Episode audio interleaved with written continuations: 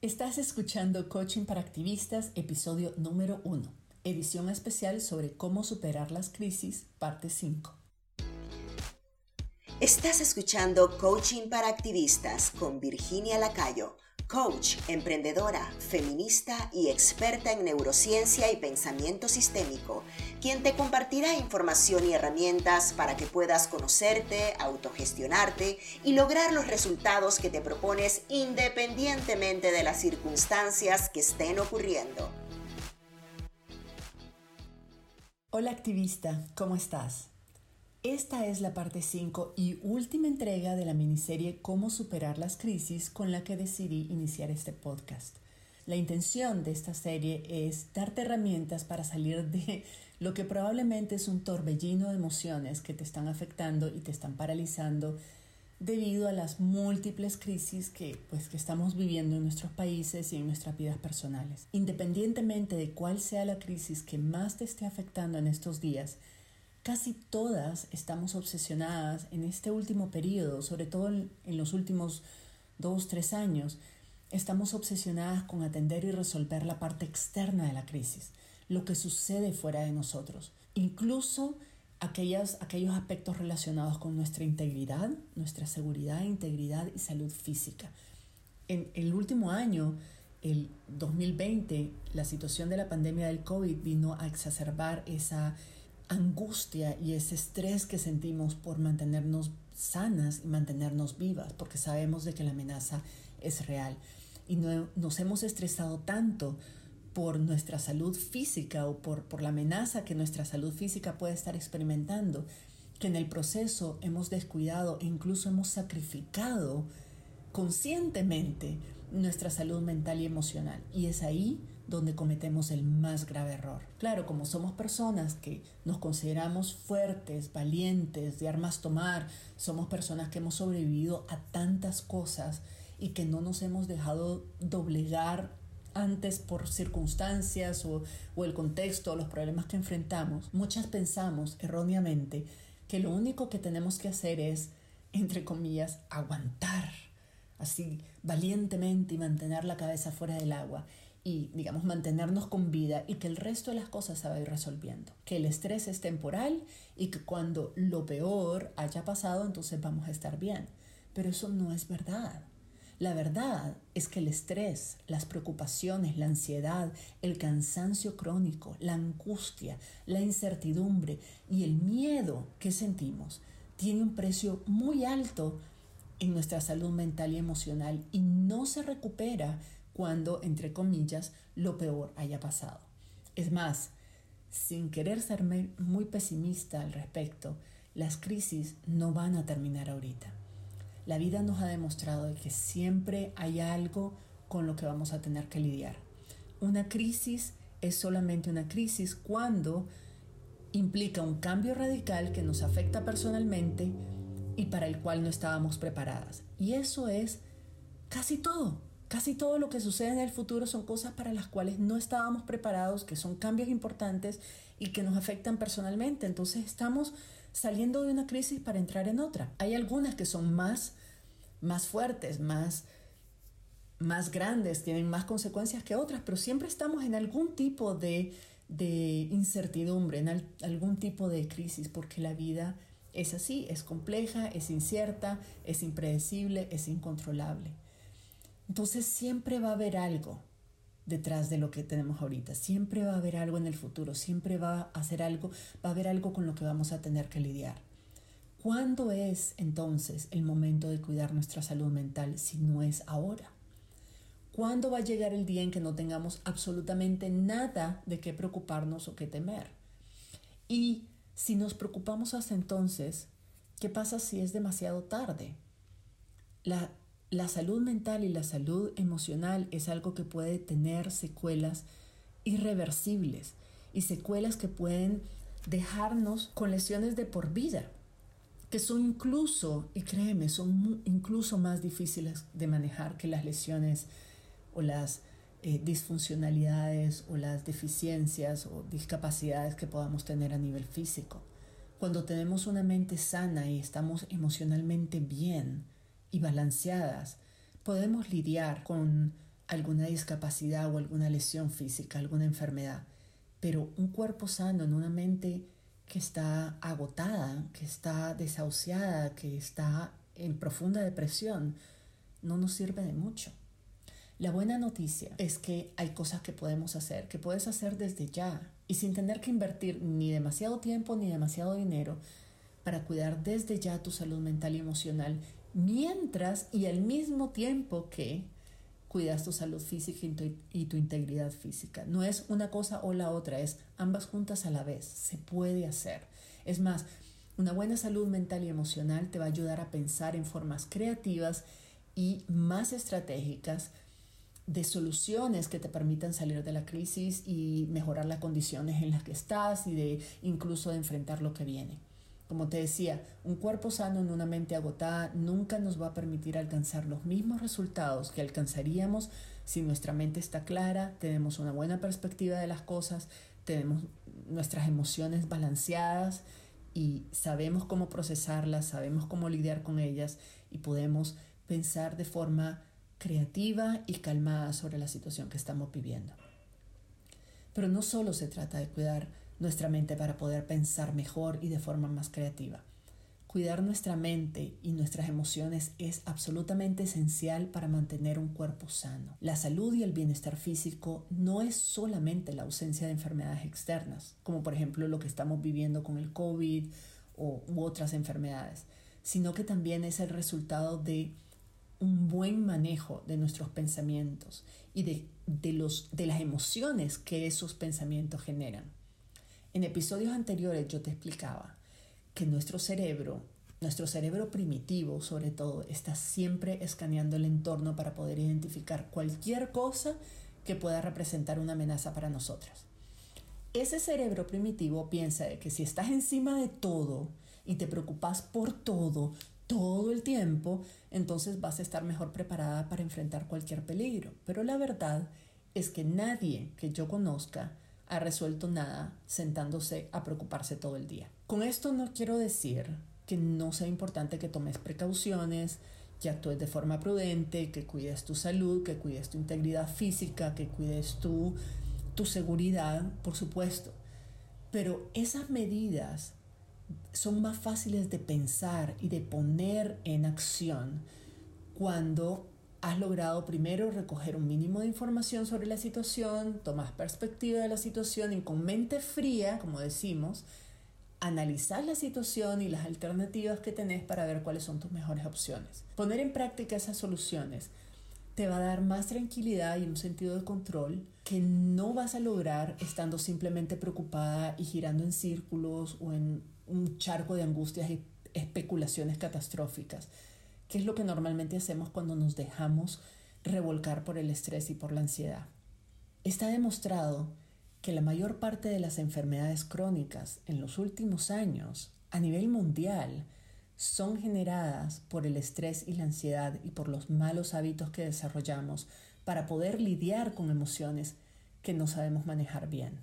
Por ejemplo, muchas de nosotras recurrimos al azúcar, a la comida chatarra, al cigarro, el alcohol, las pastillas, como una forma de entumecer, por decirlo así, lo que estamos sintiendo. O sea, me, estoy aburrida, estoy triste, estoy angustiada, estoy estresada, estoy ansiosa, entonces como o, me fumo un cigarro, o me tomo un trago, o, o me tomo una pastilla para supuestamente el dolor de cabeza. En lugar de procesar esas emociones de una manera más saludable, tratamos de ahogarla en productos dañinos o distraernos con esos productos. También sucede a la inversa. Muchas de nosotras padecemos de cosas como insomnio, eh, exceso de apetito o falta de apetito, dolores de cabeza, presión alta, hígado graso, úlcera. Esos malestares físicos son el resultado de emociones no procesadas.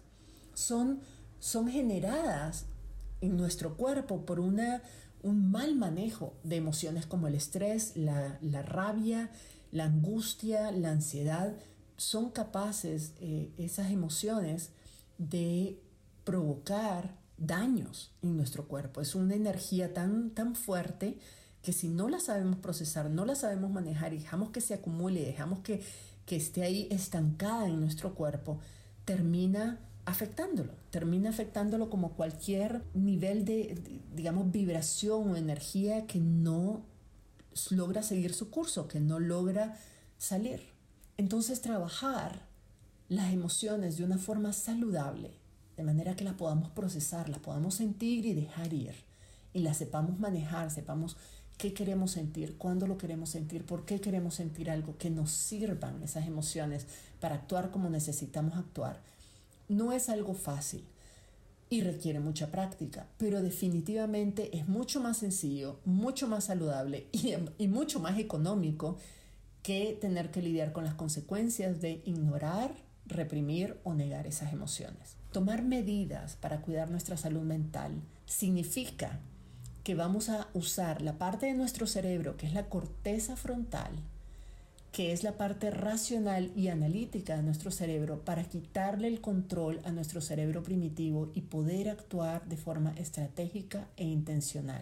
Nuestro cerebro primitivo, cuando aprendemos a manejar nuestras emociones y a manejar nuestros pensamientos, como te enseñé en, los primeros episodios y te voy a seguir enseñando en este podcast, nuestro cerebro primitivo obviamente va a brincar, va a reaccionar y se va a resistir porque cree de que si no está en control de, de lo que sentimos y lo que pensamos y de lo que hacemos, no nos va a poder cuidar.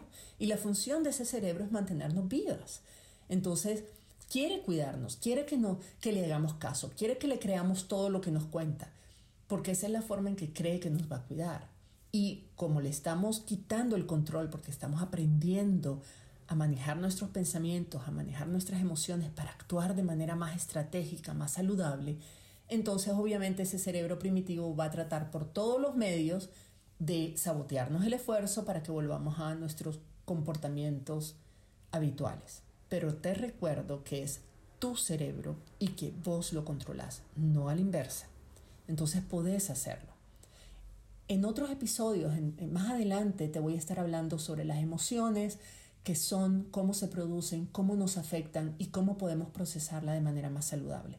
Para este episodio y como parte de la miniserie sobre cómo superar las crisis, voy a, voy a comenzar dándote algunas recomendaciones muy prácticas, digámoslo así, una especie de kit de emergencia emocional para momentos de crisis.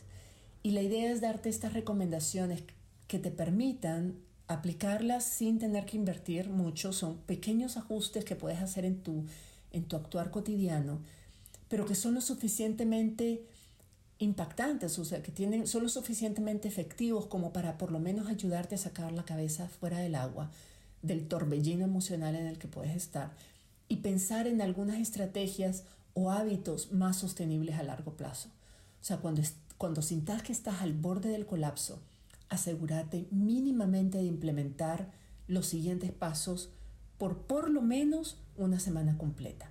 Entonces, estas son mis recomendaciones. Y esto es, como te decía, pensar en estas recomendaciones como algo que vas a hacer, que te vas a programar para hacer y, te, y vas a garantizar de poderlo hacer por lo menos por una o dos semanas para recuperar un sentido de balance en tu vida. Y desde ahí entonces podemos planificar de manera más estratégica los siguientes pasos. La primera recomendación es tomar mucha agua y no aguantarte en ningún momento, no importa que estés en reunión o donde estés, no aguantarte las ganas de orinar. Si es necesario poner una alarma en tu teléfono o en tu reloj que te recuerde tomar un vaso de agua completo cada hora, desde el momento en que te levantes hasta más o menos el momento en que te alistas para dormir. Eso debería darte por lo menos un mínimo de 8 vasos al día. O lo, otro que puedes hacer, que yo hago también, es, llenar una botella de 2 litros y asegurarte de terminar esa botella antes de la cena. Ese es como el propósito, no importa si es a sorbitos o de vaso en vaso. Esto es importante porque los riñones controlan los miedos, son un órgano que controla los miedos. Y si no funcionan mejor, vas a estar teniendo un montón de miedos irracionales. En cambio, cuando tus riñones funcionan bien, sabemos de que no hay, de que los miedos van a ser menos irracionales y vamos a poderlos manejar mejor, identificando los pensamientos que no los generan. La segunda recomendación, y esto no puedo ser más insistente, súper importante, es lo primero que sacrificamos, pero es muy importante para lograr realmente un balance y un mejor manejo de las emociones, es dormir 8 horas al día sin excusas. Acordate de que ahorita estamos en un periodo de, digamos, emergencia. Vamos a hacerlo por una o dos semanas hasta que empecemos a sentir de que estamos recuperando el control sobre nuestro bienestar físico, mental y emocional. Así que por las próximas ocho semanas, llueve, truene o relampaguee, vas a dormir ocho horas al día. Nada es más importante para manejar las crisis que dormir profundamente cada noche. Trata de no comer ni de ver ninguna pantalla, tu laptop o el celular o lo que sea, por lo menos una hora antes de acostarte. Trata de desarrollar una rutina o higiene del sueño que sea que te funcione. Eh, hacer todas las noches lo mismo y en el mismo orden le manda una señal a tu cerebro que lo asocia con dormir. Dice, ah, bueno, ah, pues ya, ya se supone que ya es hora de dormir porque estoy haciendo todo esto. Yo, por ejemplo, después de acostar a mi hijo, me doy una ducha me lavo los dientes, leo 15 páginas de un libro que no esté relacionado con mi trabajo para que no me ponga, no me alborote el cerebro a trabajar. Y luego escucho una meditación guiada, hay muchas que puedo, se pueden descargar desde YouTube, por ejemplo, y eh, esa meditación me, me, ayuda a relajarme y a dormir. Y normalmente las meditaciones guiadas pueden, pueden buscar algo que dure 10 minutos. Yo te prometo que con una higiene una higiene del sueño, una higiene adecuada, una rutina nocturna, que te permita ir relajándote e ir preparando tu cerebro y tu cuerpo para el descanso, va a hacer que tengas una noche más reparadora y que al día siguiente vas a hacer lo que hayas dejado pendiente el día anterior, lo vas a hacer más rápido y de manera mucho más efectiva. La tercera recomendación es hacer 30 minutos de ejercicio al día. Y, esto no es para bajar de peso, para que fortalece. Esto, esto realmente es parte del kit emocional de emergencia. La razón por la que te digo, te sugiero hacer 30 minutos de ejercicio al día es porque mantiene tu cuerpo sano, sí, es cierto, pero también te da más energía y porque además produce hormonas que te hacen sentir feliz. Y si lo que queremos es sentirnos mejor para poder salir de la crisis, para poder sacar la cabeza del agua, entonces tenemos que utilizar todos los recursos disponibles para poder hacerlo. Si no tenés media hora completa para dedicar al día, lo que puedes hacer o sentís que tu cuerpo no te da porque estás fuera de forma, porque hace rato que no haces ejercicio, puedes hacer tres pausas a lo largo del día de 10 minutitos. 10 minutos cada vez, tres veces al día puede ser suficiente. Y en esos 10 minutos puedes hacer estiramientos por la mañana, por ejemplo, hacer ejercicios de estiramiento. Puede ser en la mañana, puede ser en la noche también estiramiento para relajar tu cuerpo antes de dormir. Y los 10 minutos de mediodía puedes saltar con una cuerda, digamos, ahí donde estás en tu cuarto, en tu oficina, por cinco minutos, saltar con una cuerda, hacer unas cuantas pechadas, unas cuantas sentadillas, hacer la plancha, que es el ejercicio más completo que hay. Y todo esto hasta, hasta sumar unos 10, 15 minutos. Y eso lo puedes hacer al lado de tu escritorio, no necesitas ir a un gimnasio, no necesitas salir, pero también podrías ir a dar una vuelta. Si, si tenés un lugar donde puedes ir a caminar de manera segura, a lo mejor ir a caminar además te despeja la mente, te saca del espacio donde estás, te, hace cambiar, de, te ayuda a tomar perspectiva, o sea, podemos ser muy creativas, pero mínimamente 10 minutos moviendo nuestro cuerpo nos permite generar hormonas positivas, hormonas de la felicidad, nos permite sentirnos mejor, nos reconecta con nuestro cuerpo, que es súper importante, es conectar nuestra mente con nuestro cuerpo porque la mayor parte de las veces estamos completamente desconectadas. Y te va a ayudar también a respirar mejor. Y una mejor oxigenación también es súper valiosa para la salud mental. Y, realmente 10 minutitos, dos, tres veces al día, no es mucho pedir. O sea, yo, ahí nos ponemos muchas excusas, pero si realmente nos los proponemos, no es mucho pedir. Piensa en qué cosas inviertes 10 minutos que no valen la mitad de lo que vale eh, los beneficios que te puede dar hacer un poquito de ejercicio. La cuarta recomendación es ayudarle a tu cuerpo comiendo un poco más saludable y evitando estimulantes. Incluso si no puedes así comer súper saludable, por supuesto no te estoy pidiendo que a partir de ahora comas solo verduras y frutas y solo orgánico, todo. Yo sé que no todas tenemos los recursos para hacer eso, pero basta con que tengamos un poquito más conciencia de lo que estamos ingiriendo. Por ejemplo, vos no llenarías el tanque de tu carro con agua chacha, porque sabes que lo que vas a hacer es dañar el motor, el motor a dos metros de, de haber salido de tu casa. Tu cuerpo es igual. Si queremos que funcione bien, tenemos que ingerir alimentos que le permitan, que, sean una gasolina, que le, que le permitan realmente funcionar bien, hacer lo que tiene que hacer bien. Tenemos una creencia muy dañina en nuestras sociedades que asociamos la comida con el placer. O sea, pensamos que el rol de la comida es darnos placer. Y no, su rol es ser combustible. Si quieres buscar placer, busca placer en otras cosas. Conversa con una amiga, sal a caminar, lee un libro, escucha música.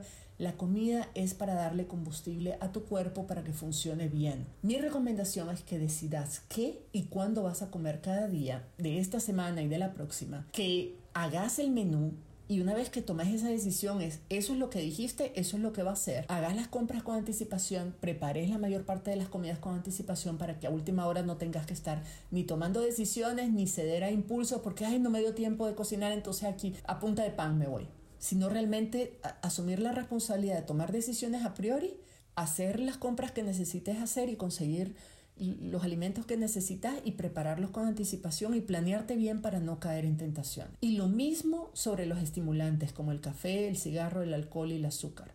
Tu cerebro en este momento lo que menos necesita es que lo sobreestimules. Al contrario, necesitamos bajarle las revoluciones y darle un respiro, darle un descanso, que descanse. Si tu cuerpo está digiriendo comida ligera, comida saludable, tu mente no está recibiendo la sobreestimulación de esos productos, tu cuerpo y tu cerebro, que es un órgano de tu cuerpo, van a poder descansar, van a poder trabajar de manera menos intensa y eso le va a ayudar a recuperarse, a sanarse. La quinta recomendación es hacer, y esto yo sé que puede ser muy difícil, pero vale la pena, es hacer un ayuno intermitente de las noticias y de las redes sociales. Eso significa que tomes la decisión de revisar el Internet solamente dos veces al día y no por más de media hora cada vez. O sea, si, con tu trabajo vos tenés que responder correos electrónicos, bueno, ni modo, eso es correos electrónicos. Pero estar revisando las noticias y las redes sociales, no deberías dedicarle más de media hora, máximo dos veces al día. Hay incluso aplicaciones que son gratuitas que puedes descargar que te ayudan a restringir el acceso a esas aplicaciones si vos no confías en tu, en tu fuerza de voluntad. Y como solo tenés media hora al día, o sea, o una hora al día máximo, entonces eso te va a ayudar a ser mucho más selectiva y a decidir con anticipación cuáles van a ser tus fuentes de información, qué vas a ver en esos lugares, en esos sitios y para qué vas a ver esa información. Es decir, qué vas a hacer con esa información.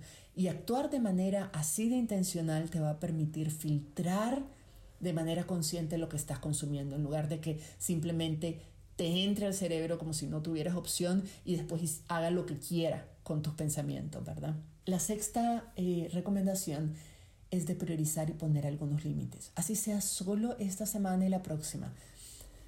Piensa que si tu cerebro solo pudiera funcionar cuatro horas al día, literalmente porque tenés lo que sea, se apaga, se desconecta, se, le, se, le, se, le, se va la luz, ¿qué priorizarías hacer en cuatro horas? Imagínate que solo tienes la capacidad de hacer dos o tres cosas importantes cada día porque en efecto la, electricidad se va a ir y no hay forma de conectarte y no hay internet, no hay nada. Si, si solo pudieras hacer dos o tres cosas, ¿qué tareas tendrían el mayor impacto en tu trabajo? Cuáles son absolutamente esenciales para o desbloquear, desbloquear el proceso que otras personas están implementando, están llevando, o avanzar significativamente una de tus metas. Una vez que decidas cuáles son las dos o tres tareas del día, decir, ok, si solo puedo hacer dos o tres cosas, voy a hacer estas. Y estas van a tener tanto impacto que puedo sentir de que, bueno, pues que, que no fue un día perdido, que el día fue exitoso porque logré esto. Y luego el punto es enfocarte en esas, en esas tareas solamente y enfocarte siempre a inicios del día. Arrancar el día con ellas. Y cuando hayas terminado la, la, las dos o tres tareas que te propusiste, entonces puedes evaluar. Y deberías sentirte de que si eso es todo lo que puedes hacer, entonces habrás hecho lo más importante. Y si puedes hacer más, pues va a ser ganancia. Pero enfocarte en dos o tres tareas de alto impacto al inicio del día le va a ayudar a tu cerebro a relajarse porque sabrá de que habrá hecho habrá avanzado cosas, estás mucho más adelante y has hecho mucho progreso en las metas que tenías. El resto son detalles y tu cerebro va a entrenarse a distinguir lo que es realmente importante de lo que, de lo que parece importante pero no lo es. No podemos hacer todo. Eso es algo que nos hemos creído y, y cuando decimos soy multitasking y hago muchas cosas a la vez, no es cierto. La verdad es que cuando hacemos muchas cosas a la vez, las hacemos todas mal. No podemos hacer todo. Y por cada cosa a la que le decimos que sí, hay algo, consciente o no, hay algo a lo que le estás diciendo que no. Es matemático. Así que hay que elegir de forma consciente a qué le decimos que sí. Si le decimos que sí a una reunión, le estamos diciendo que no a la posibilidad de descansar una hora más. Si le, estamos, si le decimos que sí a una tarea que no, nos corresponde, le estamos diciendo que no a la posibilidad de cocinarnos para comer saludablemente. Si le estamos diciendo que sí a, a un conflicto o a las redes sociales, a estar metida y, y revisando y revisando y revisando la misma noticia una y otra vez, le estamos diciendo que no a una hora más de sueño o le estamos diciendo que no a un algo que nos genera placer. Así que hay que elegir conscientemente y no dejar que las cosas ni las personas, demás personas, elijan por nosotros. Porque a algo vas a tener que renunciar, siempre. Y, y, una cosa que te puede ayudar, a mí me ayuda mucho cuando, cuando se presenta una situación en la que yo tengo que decidir si asumo esa tarea o esa responsabilidad o esa actividad o si invierto mi tiempo en eso o no, yo me pregunto, ¿qué estoy dispuesta a sacrificar para hacer esto? así. ¿Qué estoy dispuesta a dejar de hacer o a sacrificar de lo que yo ya tenía planeado, de lo que yo quiero hacer para poder hacer esto? Y ahí es donde me doy cuenta de que eso realmente no es tan importante para mí. Ayuda a tomar la decisión. Relacionado a esta, mi siguiente recomendación es que todos los días hagas algo, aunque sea unos minutos, pero algo que te produzca placer o que te haga sentir agradecida. Cada día trata de anotar en tu agenda y bloquear tiempo en tu agenda para hacer algo que te produce placer. Es súper importante recordarle a la mente, sobre todo en momentos de crisis, en momentos donde todo parece que está mal, de que no todo es negativo, de que la vida continúa, de que hay cosas buenas también pasando, de que la vida y todo en la vida es 50% y 50%, o sea que hay siempre va a ser va a haber algo que no nos guste, siempre va a haber algo que nos perturbe, que nos moleste, que nos inquiete, nos estrese, y siempre hay algo positivo pasando también. Siempre hay algo por lo que podamos estar agradecidas, siempre hay algo que nos puede producir placer. Lo que pasa es que este lado positivo y bonito y placentero lo ignoramos. Decidimos no verlo. Nuestro, nuestra mente se obsesiona tanto con lo negativo que ignoramos por completo lo positivo. Entonces te estoy invitando a ponerle atención a las cosas positivas, a buscarlas de manera consciente, de manera enfocada, decir, estoy conscientemente y, y, a propósito haciendo esto que me produce placer para, para estar presente con el placer, para tomar conciencia de las cosas buenas que tiene mi vida en este momento. Entonces puede ser algo muy pequeño, muy, muy, muy puntual, como llamar a una persona que te, que te haga reír o que te, a tu mejor amiga, eh, mirar algunos videos divertidos. Si vas a estar en las redes, puedes utilizar esa, ese tiempo para, para, hacer, para ver cosas que te producen placer, escuchar música, bailar en, en la sala de tu casa ver una película, leer un libro, una buena novela, lo que sea que te haga feliz, pero todos los días decir, ¿qué voy a hacer hoy para hacerme feliz? Y por último, revisa, como últimas recomendaciones, revisa los episodios anteriores de esta miniserie de podcast y descarga la guía Cómo superar las crisis. Ambas cosas las puedes encontrar en mi página web y te va a permitir practicar, separar los hechos de tus pensamientos y luego identificar qué pensamientos son los que te generan las emociones que te están lastimando y cómo generar emociones que te hagan sentir mejor. Son 10 o 15 minutos al día, es más que suficiente y va a ser una enorme diferencia en tu día y con la práctica va a ser una enorme diferencia en tu salud mental y emocional. Corriendo el riesgo de sonar redundante ya para ir cerrando este episodio, quiero insistir una vez más en la importancia de invertir en tu salud mental y emocional. Incluso cuando crees que no tienes el tiempo o los recursos para hacerlo, hay cosas que puedes hacer desde ya para no permitir que tu salud mental y emocional se sigan deteriorando.